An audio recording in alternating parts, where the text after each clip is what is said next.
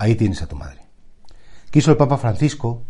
que el lunes siguiente a la fiesta de Pentecostés, en toda la iglesia se celebrara una fiesta nueva, en el sentido que queda instituida por él, que es Santa María, Madre de la Iglesia. Todos siempre hemos creído que María es la Madre de la Iglesia, pero es verdad que celebrarlo, que dar gracias a Dios por ese gesto tan bonito del Señor, justo antes de su muerte, estando Jesús crucificado, mira a su madre, al discípulo que tanto amaba, y dice, mujer, este es tu hijo. Y después dice, esta es tu madre, y recuerda a San Juan que desde aquel momento el discípulo la recibió en su casa. Claro, no es que, que Dios, o que, perdón, que Jesús dijera, bueno, que mi madre se queda sola, pobrecita, ¿no? Que se ocupe alguien de ella, sino que, del mismo modo que pidió permiso para entrar en el mundo por medio del ángel a María, él también de algún modo le pide permiso a su madre para completar la redención, con ese gesto de deferencia, y a la vez le dice que su redención no iba a quedar completada hasta que ella quisiera aceptar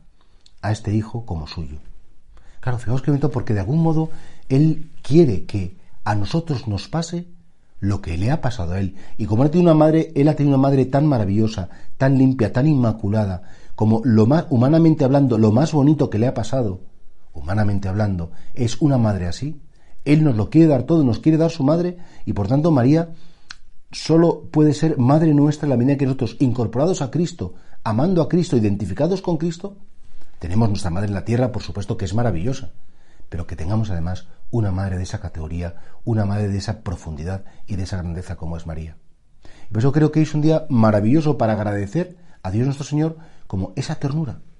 para agradecer a Dios nuestro Señor como esa, esa preocupación por nosotros. El Papa Francisco eh, en Evangelii Gaudium al final hace una referencia preciosa a esta escena cuando dice que el Señor, bueno, pues quiere que, que, cada cristiano camine con la madre, que no estamos solos, que experimente la ternura de la madre, de la madre de Dios y madre nuestra. Y por eso, claro, en la iglesia nunca podemos decir que estamos solos. Primero porque tenemos a nuestro Señor Jesucristo, pero después porque Cristo ha querido que tengamos la poderosa intercesión. María es la medianera de todas las gracias.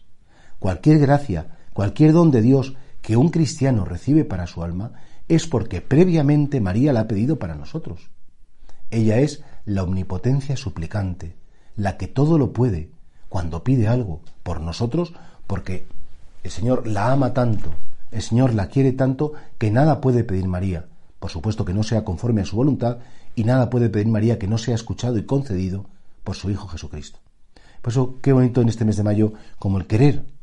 pedir al Señor como un regalo también enséñame a acoger, pero sobre todo, enséñame a querer a tu madre, que es mía también, que es madre nuestra, Santa María.